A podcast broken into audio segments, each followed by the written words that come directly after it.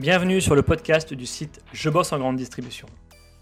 Je suis Jonathan, éditeur du site Je bosse en grande distribution et après plusieurs expériences comme chef de rayon et un passage dans le monde des médias, j'ai décidé de faire de Je bosse en grande distribution le rendez-vous de celles et ceux qui vivent le commerce au quotidien. Chaque semaine, je reçois un invité pour parler des nouveaux enjeux passionnants du monde de la grande distribution. On y parle des métiers, de transition numérique ou encore des sujets liés à la RSE. Si vous êtes un auditeur fidèle ou simplement de passage, et si cet épisode vous plaît, pensez à nous laisser une note ou un commentaire sur les plateformes d'écoute comme Apple Podcast ou Spotify, cela nous aide énormément. Place maintenant à l'épisode du jour, bonne écoute. Bonjour Benoît, bonjour Clément. Bonjour Jonathan. Bonjour Jonathan. Ah, je suis très content de vous recevoir car euh, sur Je bosse en grande distribution, on essaie d'être le plus pragmatique possible et on aime aller à la rencontre de celles et ceux qui vivent le commerce au quotidien. Euh, vous êtes tous les deux associés au sein de l'enseigne U depuis plus de 20 ans. Vous me direz euh, la date précise.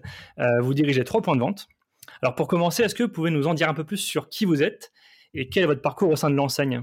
Benoît, je vous laisse commencer. Merci Jonathan. Moi je m'appelle Benoît Bourrassin, donc j'ai 47 ans, j'ai quatre enfants.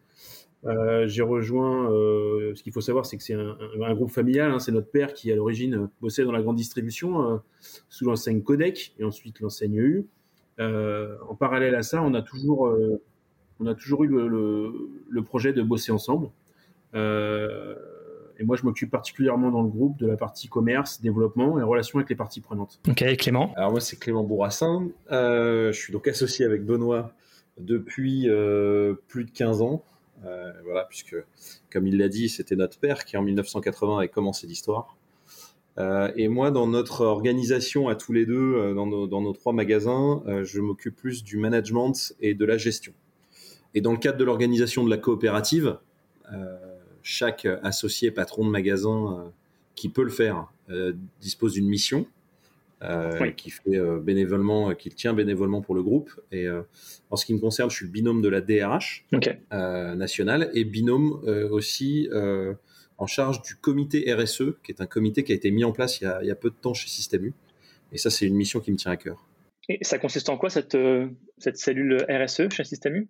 Bien, chez, chez Système U, euh, alors la RSE c'est très large, hein, et chez Système U on en faisait beaucoup, euh, sans trop le savoir, on était un peu les Monsieur Jourdain de, de la RSE. Euh, là il s'agit de piloter toutes les missions, de les coordonner, parfois de les prioriser, et de réécrire une stratégie, en lien évidemment avec tous les associés qui, qui, qui bossent dans les instances stratégiques, pour, bah, pour redonner un peu de cohérence et un peu de visibilité à, à, nos, à nos actions. Alors dans, la RSE, il y a un pilier, c'est le management, c'est le bien-être au travail. Et si je voulais vous inviter sur ce podcast, c'était pour parler justement euh, bah, du management en grande distribution. En 2019, vous avez été le premier magasin en grande distribution à être certifié Great Place to Work. C'est une récompense qui vient un peu en, contradiction avec, ce qu'on entend euh, souvent de la grande distribution. Quels ont été les critères d'obtention de ce label? Donc Clément, peut-être pour répondre à cette question.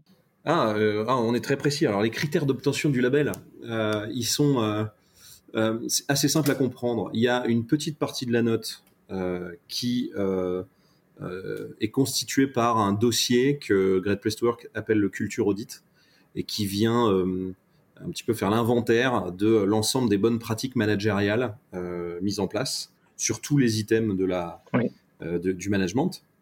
mais l'essentiel de la note, c'est surtout, et c'est là où c'est c'est évidemment difficile d'obtenir le label, c'est que ce sont euh, les collaborateurs de l'entreprise qui euh, vous notent euh, au travers d'un questionnaire qui, leur est proposé pendant une quinzaine de jours. Il faut qu'il y ait quand même un minimum de 80%, il me semble, de répondants, donc de collaborateurs dans l'entreprise qui répondent.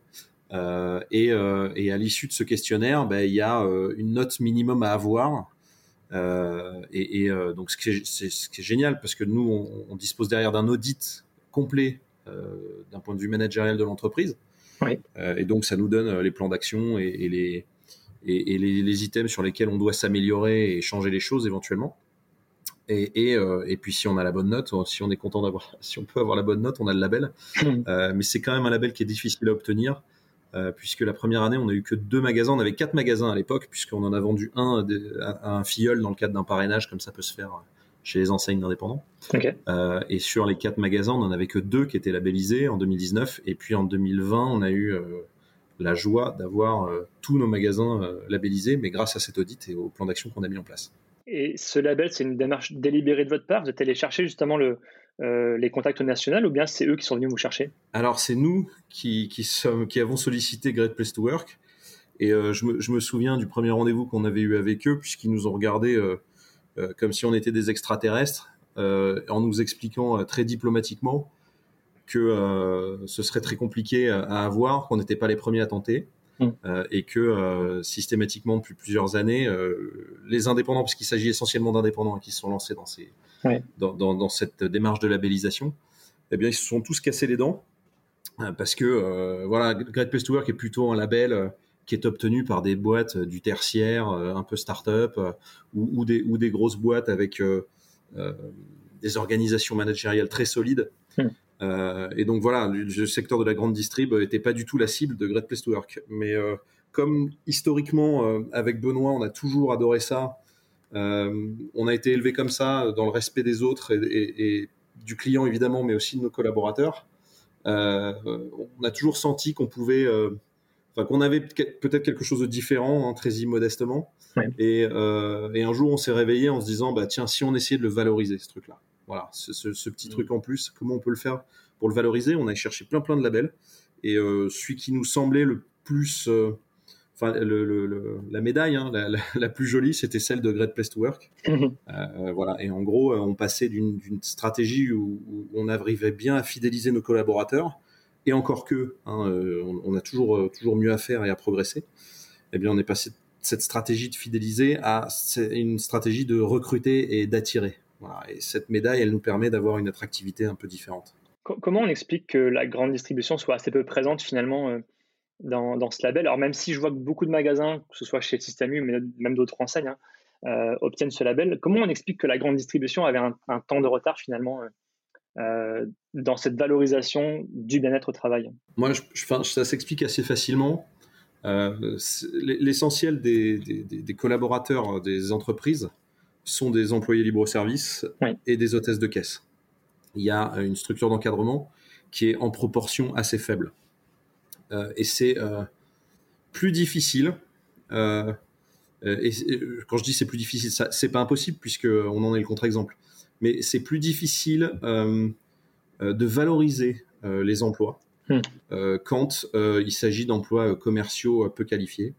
Euh, et, même, hein, on voit bien socialement, euh, dire qu'on travaille dans la grande distrib, euh, bah, c'est pas la grande classe, quoi. Mieux vaut travailler chez des belles boîtes de luxe quand on peut le faire. voilà. Et donc, forcément, on est face à des populations de, gens qui sont des employés, des ouvriers, des hôtesses ou des hôtes de caisse. Et bah, c'est plus compliqué d'avoir un, regard bienveillant euh, sur son employeur, euh, si, euh, comment l'exprimer Déjà socialement, c'est le genre de métier, même si le Covid a un peu changé les choses, et pas durablement, ce sont des métiers qui sont pas très valorisés aux yeux des, clients, tout simplement. Pourquoi pas durablement? Parce que le, Covid a changé le comportement et le regard de certains clients vis-à-vis des collaborateurs qui étaient parfois mmh. vécus comme des héros hein, au départ, au début de l'épidémie. Et euh, malheureusement, on a, vite retrouvé euh, euh, le chemin de la normalité. Et, on retrouve le, comportement et la considération qui était celle qu'on connaissait avant l'épidémie. C'est pour ça que je disais juste que il y a eu un petit moment où il y avait une fierté de faire ce métier parce que les gens étaient plus considérés, parce qu'ils ont été considérés parfois comme des héros. des héros du quotidien, c'était valorisé un peu comme les métiers de la santé où on, on, sortait pour applaudir. Ben voilà, un peu comme pour la santé, on sort plus sur les balcons à 20h pour applaudir. C'est devenu normal. Je vous ai coupé la parole, je crois, Benoît. Oui, non, je disais en parallèle à, enfin, pourquoi le Great Place to Work, c'est que je veux dire, le contexte aussi a, changé au niveau du recrutement. Et nous, on était persuadés aussi qu'en en, ayant cherché, en, allant chercher ce label, ça nous permettait aussi d'être plus attractifs, d'attirer les talents euh, qui sont rares aujourd'hui et qui sont souvent en poste.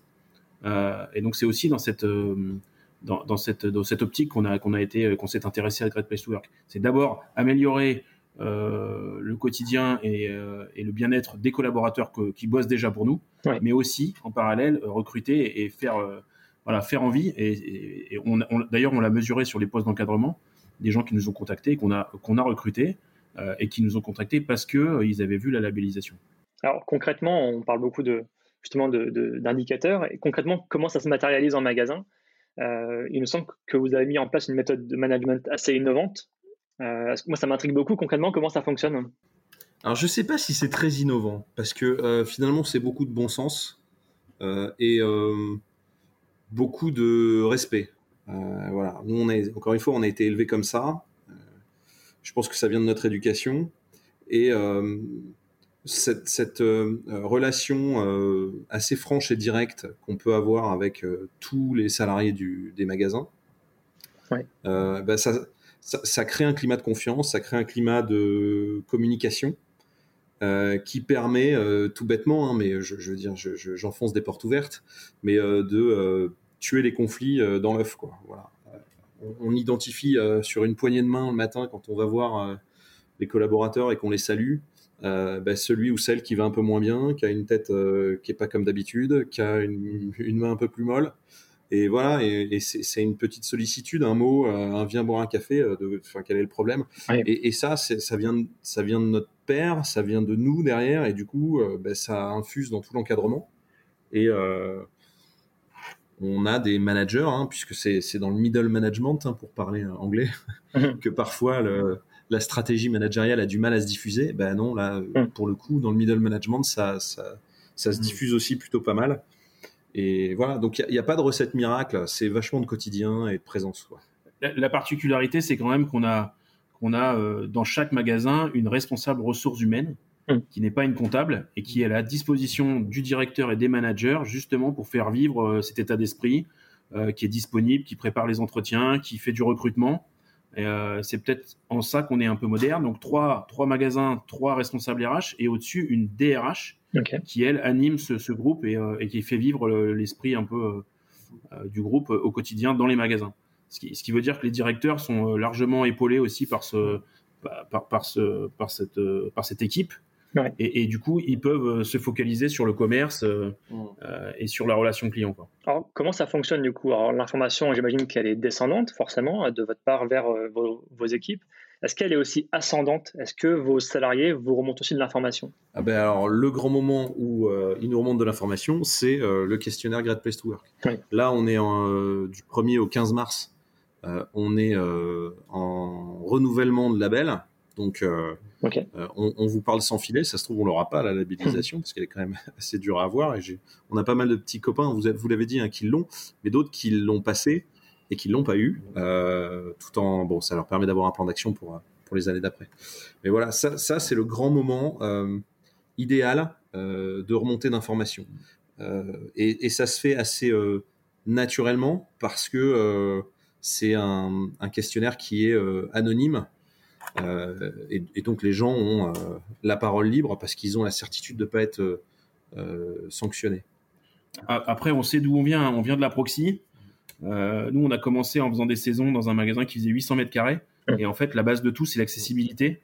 Euh, c'est le fait de pouvoir parler. Alors, euh, bien sûr, il y a des directeurs, il y a une structure juridique, mais nous, on est une structure managériale. Je veux dire, on est, on est dans nos magasins, même si on est deux trois jours par semaine très impliqué dans la coopérative, on, reste des, on reste des, des, des chefs d'entreprise qui sommes dans les magasins. C'est aussi ce qui fait la différence. Donc, on peut parler de tout on n'attend pas de une semaine ou quinze jours pour traiter un sujet. Et voilà. Et donc notre job aussi, nous, c'est de prendre la température, c'est de, bah, de, faire en sorte que les, les gens et les collaborateurs soient dans les meilleures dispositions pour euh, pour bosser et, euh, et pour donner le meilleur d'eux-mêmes. Pour compléter euh, la réponse de Benoît, dans, dans, notre structuration, on a aussi mis le paquet sur et beaucoup investi sur les les entretiens, les entretiens pro notamment. nous, on fait deux entretiens par collaborateur et par an il y a un, entretien d'évaluation qui là vient euh, sanctionner entre guillemets positivement ou négativement une année. On fait le point sur les compétences, la feuille de route, éventuellement euh, les objectifs, euh, et on arbitre une prime sur objectif. Et puis dans un autre moment, on fait l'entretien professionnel. Et là, c'est un, un, truc qu'on a beaucoup travaillé avec notre DRH, puisque on, on, met des, des, questions un petit peu originales parfois et euh, on essaye de parler d'avenir, mais d'avenir à plus long terme avec les collaborateurs. Euh, comment tu te vois euh, dans cinq ans qu'est-ce que tu aimerais changer dans ton quotidien? Et, on en profite pour faire un mini 360 comme on dit. C'est-à-dire que on, pose la question de qu'est-ce que je peux faire moi pour améliorer ton quotidien? Donne-moi trois qualités et trois défauts que je pourrais changer. Et, l'idée, euh, c'est que euh, lors de cet entretien, euh, on puisse déclencher une, parole libre et surtout une démarche de progrès de la part du, collaborateur, mais aussi du manager. Et ça, c'est c'est fait par tout le monde dans l'entreprise avec N et N plus 1. Est-ce que vous avez des moyens de communication en interne pour communiquer avec vos équipes? Ouais. Type des messageries internes ou des outils en particulier?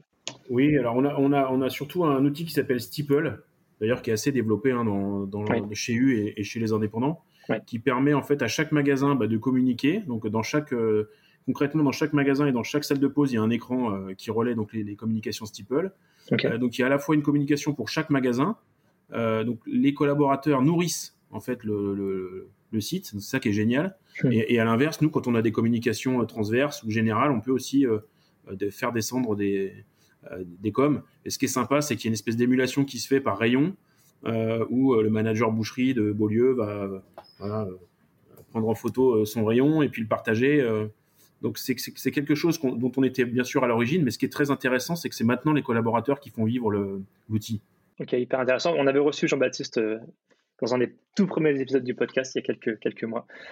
si, si, on élargit un, Jonathan, je suis désolé, je vous interromps, mais nous aussi on l'a reçu.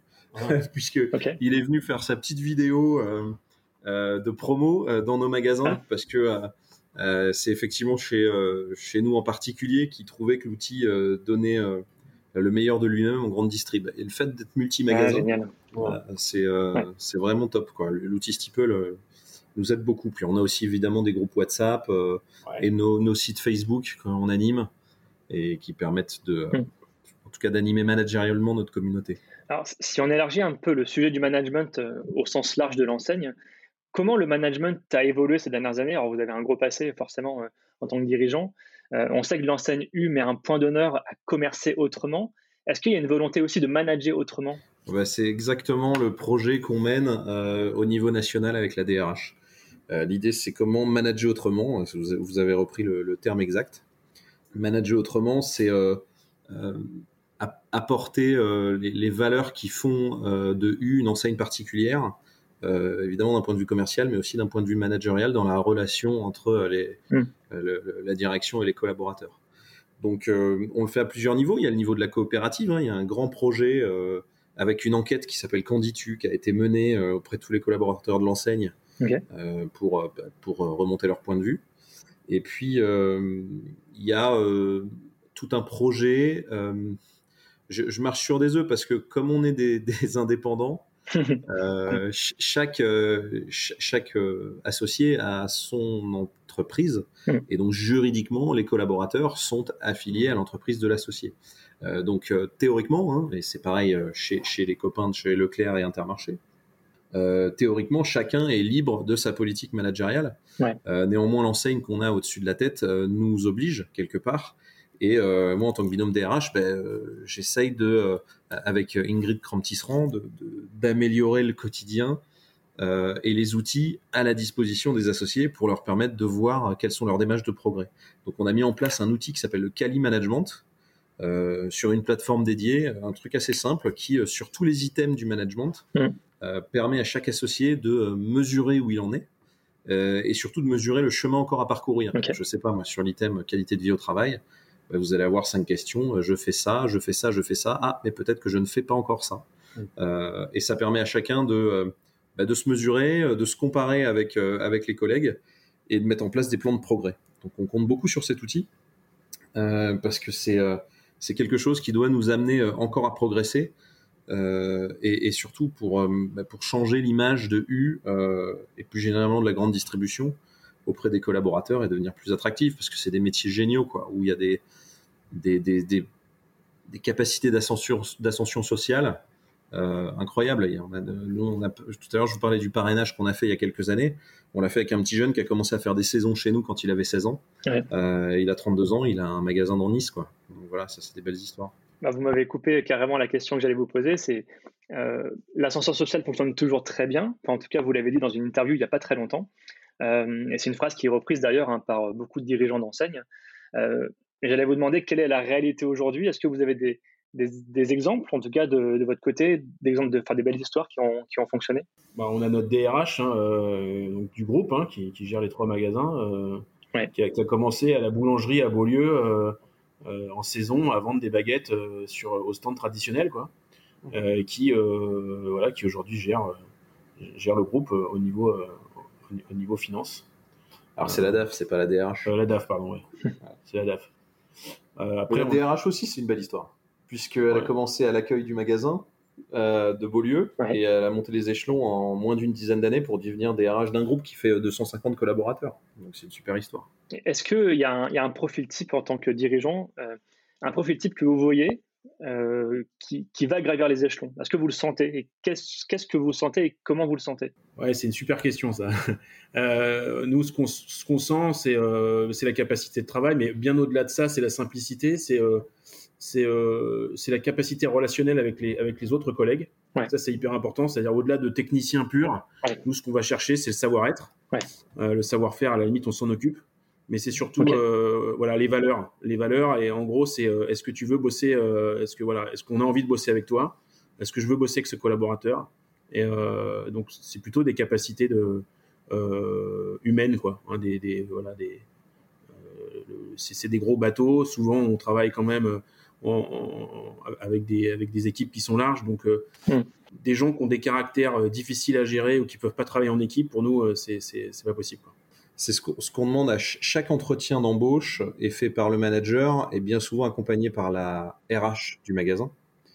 Et dans notre liste de questions, il y a une question qu'on demande au manager de se poser lui-même à la fin. C'est est-ce que tu as envie de bosser avec le candidat que tu, vas recevoir, tu viens de recevoir? Ça, finalement, c'est la seule question. Euh, Benoît le rappelait, il a raison. 95% euh, de nos jobs n'exigent pas forcément de compétences, ou alors exigent des compétences qui s'acquièrent sur le tas assez rapidement. Donc du coup, on recrute, mais euh, comme mm. beaucoup de monde, hein, au savoir-être d'abord et à l'envie de bosser. Et puis deuxième question subsidiaire qu'on pose, c'est est-ce que cette personne va t'apporter de l'énergie ou est-ce qu'elle va t'en coûter? Ça, c'est une question que j'aime bien poser parce que si, on prend le temps de vraiment se la poser, on finit par répondre euh, à la question de euh, je prends ou je prends pas ce collaborateur, en tout cas je lui donne sa chance ou je lui donne pas. hyper intéressant. On parle beaucoup des, bah, des métiers de bouffe, des métiers d'accueil, des métiers en rayon. Est-ce que vous voyez aussi émerger, alors je ne dirais pas de nouveaux métiers, mais des nouvelles compétences dont vous êtes sûr d'avoir besoin de demain pour préparer le commerce de demain? Alors on a parlé de savoir-être, mais est-ce qu'il y a d'autres choses qui selon vous doivent euh, transmettre d'un candidat? Enfin émerger d'un candidat C'est une drôle de question. Qu'est-ce que mm. vous avez derrière la tête, Jonathan? Non, mais je pense au nouveau métier, par exemple, parce que aujourd'hui, on parle beaucoup du métier sur le terrain. Mais est-ce que mm. demain, vous n'avez pas besoin d'avoir une compétence un peu différente pour euh, justement avoir une vision, pour avoir euh, euh, préparé un petit peu les futurs métiers de la grande distribution? Bah, Il y, a, des compétences nouvelles aujourd'hui qui sont liées à la digitalisation, à Internet, donc tout ce qui est compétences logistiques, hein, c'est des, voilà, des gens qui sont capables de, gérer des stocks, ça peut être des responsables fichiers, euh, bon, ça c'est très très concret. Au-delà de ça, euh, nous, nous, ce qu'on recherche, c'est aussi des gens qui ont une capacité à, euh, bah, manager, puisque en fait, on a beau transmettre des choses, si les, si les gens ne sont pas capables de travailler en équipe et de, justement de s'occuper de leurs équipes, ce que disait Clément, le middle management, c'est-à-dire le, les rituels managériaux, les entretiens, les réunions d'équipe, tout ça, aujourd'hui, c'est encore plus valable qu'hier et, et c'est hyper important en tout cas dans nos groupes, les gens qui ne peuvent pas progresser, à un moment donné, c'est les gens qui n'arrivent pas à structurer et à travailler en équipe. Donc c'est cette capacité aussi qu'on va aller chercher aujourd'hui et qui peut-être qu'on cherchait moins hier. Moi, plutôt que de dire euh, nouvelles compétences, euh, en, fait, euh, si, je réfléchis un petit peu à ce qu'on peut faire à notre échelle, c'est plutôt de donner, enfin c'est plutôt une prise de conscience de chaque collaborateur de euh, son comportement managérial et de ce que ça peut engendrer euh, chez les autres notamment. Et on travaille beaucoup sur euh, la capacité à se connaître, à savoir quelles sont ses réactions comportementales sous stress ou, ou autre. Et, derrière à analyser quel va être le comportement de cette personne pour voir ce que ça peut faire à un collaborateur qui peut être différent. donc moi, plutôt que des nouvelles compétences, c'est enfin, c'est une compétence à acquérir, mais qu'on donne au travers de formations.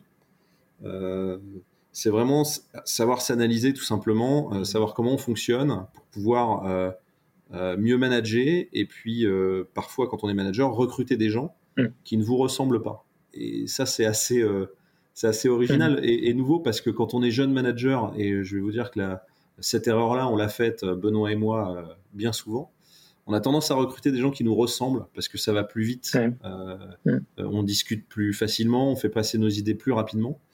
mais l'inconvénient et le revers de la médaille, et, et c'est parfois, enfin, ça a parfois des graves conséquences. Bah, c'est mm. qu'on n'est pas complémentaires. Et la complémentarité dans une équipe, notamment, c'est essentiel.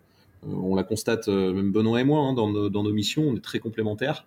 Et on essaye que dans chaque équipe du magasin, je sais pas, moi je vais prendre le, magasin de place Cassier, euh, mhm. un rayon poissonnerie, on a une manager, Sandrine, qui a un tel type de comportement, qui va être plutôt quelqu'un porté sur le challenge, sur la compétition, sur l'envie de faire mieux tous les jours. Eh ben, on va essayer de la l'orienter vers le choix d'une adjointe qui ne la ressemble pas, parce que sinon, quand vous avez de personnes comme ça, euh, ils ont du mal à s'entourer. On va, chercher plutôt quelqu'un euh, qui va être euh, plutôt dans l'écoute, dans, dans, l'accompagnement managérial. Et derrière, bah, si vous avez ces deux personnes-là à la tête du rayon, bah, ça fait des flammes, quoi, et commercialement et managérialement. Un mot peut-être sur le recrutement en grande distribution. C'est un sujet qui n'est pas simple. On voit beaucoup de magasins mener des campagnes de recrutement, faire des job dating. Euh, on se rend compte que c'est plus forcément le candidat qui vient à l'entreprise, mais plutôt l'inverse finalement, c'est l'entreprise qui va à la rencontre des candidats. en toute transparence, quel est l'état des lieux actuel au sein de vos magasins et au sein de l'enseigne au niveau du recrutement? Euh, En sein de l'enseigne, euh, c'est un, j'allais dire c'est un sujet, non, c'est le sujet qui revient à chaque fois quand on discute avec des collègues. Hmm.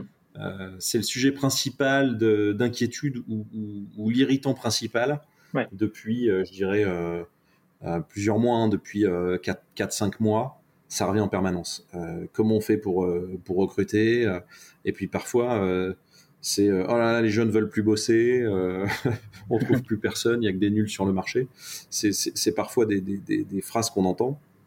Euh, évidemment, euh, on est plutôt à se poser la question de savoir comment on peut s'adapter à cette situation qui est nouvelle, puisqu'effectivement il y a un marché du travail qui est tendu. Donc il y a, beaucoup plus euh, d'offres d'emploi que de demandes.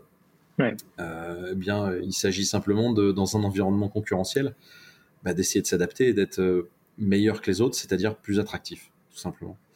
Et, mmh. à notre niveau en magasin, on a quelques tensions, mais très immodestement, tout ce qu'on a mis en place nous permet quand même d'amortir le choc, sachant qu'en plus, on est dans des régions euh, où euh, il y a le plein emploi depuis un moment mmh. euh, et où on est concurrencé par des activités qui sont parfois plus, plus rémunératrices, ne hein, faut pas se cacher. Mmh. trouver des saisonniers quand vous êtes en concurrence avec les plages, les hôtels, les restaurants, c'est pas facile. quand vous proposez des jobs où il faut être présent à 5 heures du mat et voilà et, et être payé comme les jobs de saisonnier de la grande distrib, c'est-à-dire euh, au SMIC et un petit peu plus. Quoi. Il y a des métiers plus en tension que d'autres. Alors, je, pense forcément au métier de bouche, mais est-ce qu'il y en a d'autres? Ce qui est assez incroyable, c'est que sur les métiers de bouche, on avait l'habitude. et finalement, euh, hmm. on, s'en sortait tous à peu près. Euh, il y avait une tension, mais, mais on s'en sortait avec parfois un peu de promotion interne. je pense évidemment à la boucherie, hein, qui est un secteur difficile. On a mis en place des CQP, on a fait monter euh, d'ailleurs du personnel féminin, c'est assez original, euh, pour devenir euh, bouchère. donc ça, ça allait. Mais non, maintenant c'est sur l'ensemble des postes et mm. sur des postes très peu qualifiés. Hein. C'est vraiment très général. Et heureusement, je pense qu'on n'est pas le, le, secteur le plus touché. Le, mm. bâtiment, la restauration, c'est très compliqué. Alors, je, clôture toujours mes podcasts par la même question. quel invité alors du coup, ça fera deux réponses. Euh, quel invité me recommanderiez-vous pour un prochain épisode sur le podcast? Moi, j'aurais bien, euh, j'aurais bien voulu entendre un responsable international d'Auchan euh, qui, a une stratégie, eu une stratégie de diversification à l'étranger, notamment dans les pays qui sont impactés par la guerre. Je pense à, la Russie, l'Ukraine, la Pologne, pour savoir un peu voilà, comment ils s'organisaient aujourd'hui dans des, dans des conditions qu'on n'aurait jamais, jamais imaginées. Donc, c'était, voilà, pour moi, c'était, ça aurait pu être un, un sujet intéressant. ça mérite d'être creusé. Ouais, d'autant plus intéressant que moi j'ai écouté les infos ce matin. Il y a pas mal de groupes français, notamment dans le luxe, qui se retirent tout bonnement du marché russe. Euh, je, pense que les conséquences ne seraient pas les mêmes pour le groupe Auchan, mais ça doit mettre une drôle de pression chez eux. Euh, je pense que la situation doit être difficile.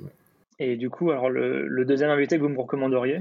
Alors moi, j'aime bien euh, une personnalité que je ne sais pas si vous l'avez déjà interviewé, qui est le directeur Carrefour France, Rami Bétier. Rami Bétier? Non, pas encore, non.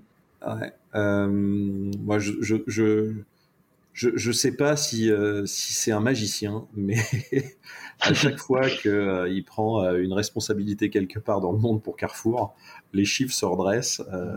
Et, et moi qui suis passionné de management, je, je, je, me dis qu'on arrive à faire des choses parce qu'on est en lien de proximité au quotidien avec 250 collaborateurs. Et, et, quand on est 250, on est encore capable de connaître le prénom de tout le monde.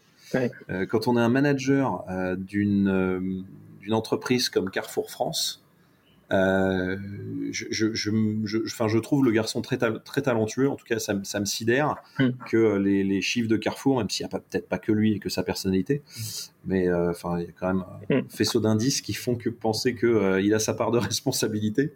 Hmm. voilà, je, pense que sa, enfin, sa personnalité, en tout cas, m'intrigue. Je le trouve plein d'énergie, très très bon communicant. Certainement excellent manager. En tout cas, les résultats suivent. Et euh, voilà. En tout cas, c'est une compétence que j'aimerais, euh, que j'aurais aimé avoir. Bon, Rami est dans notre shortlist. J'espère qu'il répondra présent euh, dans un futur épisode, en tout cas. en tout cas, merci beaucoup à tous les deux pour cet échange hyper sincère, hyper transparent. Merci. moi, je vous souhaite plein de bonnes réussites dans, dans, ce, dans ce label renouvelé, pourquoi pas? Et puis, au plaisir bah, d'être sur Nice un de ces jours et à venir à votre rencontre. Ah bah avec, grand plaisir. Alors là, la porte est ouverte et euh, on adore Je bosse en grande distribution, donc euh, ce sera toujours euh, en toute transparence avec beaucoup de plaisir. Merci. Bah, merci en tout cas à vous deux. À bientôt. Au revoir. Merci, au revoir. Au revoir. Merci à tous d'avoir écouté ce podcast jusqu'ici. Pour retrouver des informations sur notre invité et accéder à différentes ressources, cliquez sur la description pour en savoir plus. Ce podcast est produit par le média indépendant Je bosse en grande distribution. Chaque semaine, nous proposons un regard différent sur la vie des magasins, des enquêtes, des décryptages, des témoignages. Retrouvez-nous sur notre site et rejoignez aussi la première communauté des professionnels de la grande distribution sur les réseaux sociaux, sur Facebook, LinkedIn, Twitter, Instagram, YouTube et TikTok. Vous êtes déjà plus de 400 000 à nous suivre. Vraiment, un grand merci pour votre fidélité. Et pour celles et ceux qui veulent aller plus loin, nous proposons une newsletter chaque mardi autour des enjeux de la communication et du marketing local. Pour cela, rendez-vous sur notre site, rubrique S'abonner. À bientôt!